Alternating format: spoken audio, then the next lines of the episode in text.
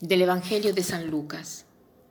Jesús dijo a sus discípulos, El Hijo del Hombre, les dijo, debe sufrir mucho, ser rechazado por los ancianos, los sumos sacerdotes y los escribas, ser condenado a muerte y resucitar al tercer día.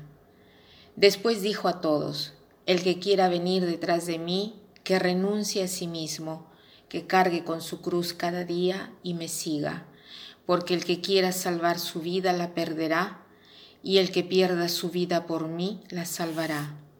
¿De qué le servirá al hombre ganar el mundo entero si pierde y arruina su vida? Jesús hoy nos dice que se está preparando para sufrir y para morir. Lo matarán, pero resucitará al tercer día.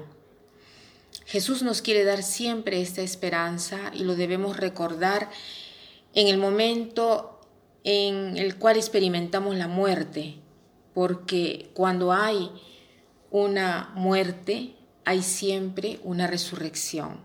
O sea, no perdamos los ánimos, aunque estemos experimentando un dolor muy fuerte, una preocupación, una ansia o cualquier cosa que estemos experimentando de negativo, hay siempre una resurrección. Y después ha dicho a todos, el que quiera venir detrás de mí, el que quiera venir detrás de mí. ¿Quién no quisiera ir detrás de ti, Jesús? Todos quisiéramos ir detrás de ti.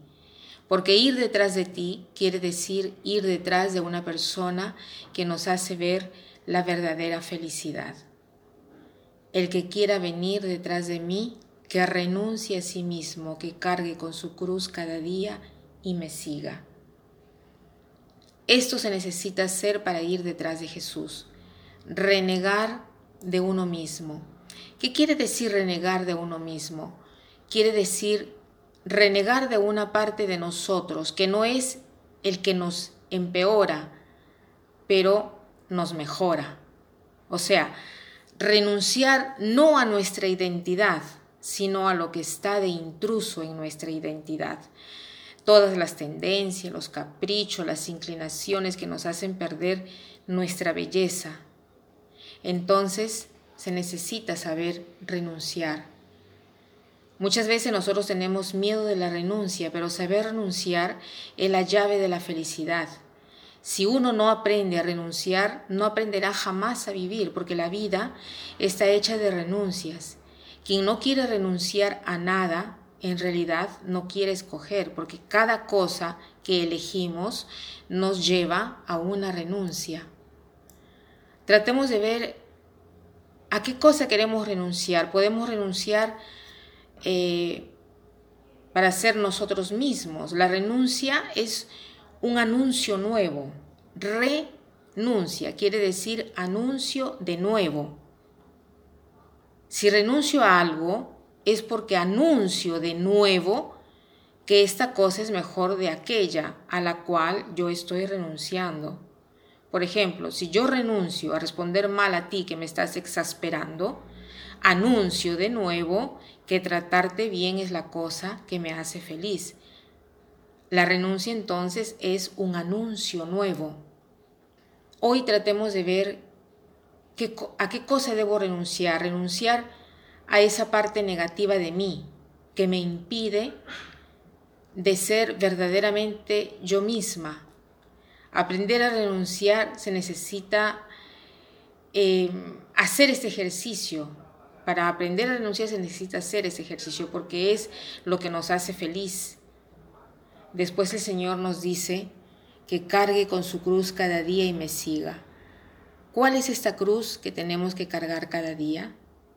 Es nuestra vida misma hecha de deberes, de tantas cosas. Tomar nuestra cruz quiere decir ir hacia adelante por el camino que hemos iniciado sin tambalear y aceptar la vida por lo que es, sin revelarse inútilmente. Y me siga la belleza del cristianismo, en efecto, el cristianismo al inicio de la iglesia se le decía la vía, simplemente la vía, el camino. La belleza del cristianismo es esta, que nosotros tenemos el camino marcado, no solo en el camino gozamos de la presencia de aquel que nos guía. O sea, no solo tenemos el camino marcado, sino que hacemos el camino junto a alguien, a alguien que nos guía. Y esto es lo que nos da verdaderamente el gozo y la felicidad. Quisiera terminar con esta frase que dice así. La renuncia no es siempre un desafío. Es más, a veces es necesaria no se encuentra el camino justo si no se tiene la fuerza para abandonar el camino equivocado. Que pasen un buen día.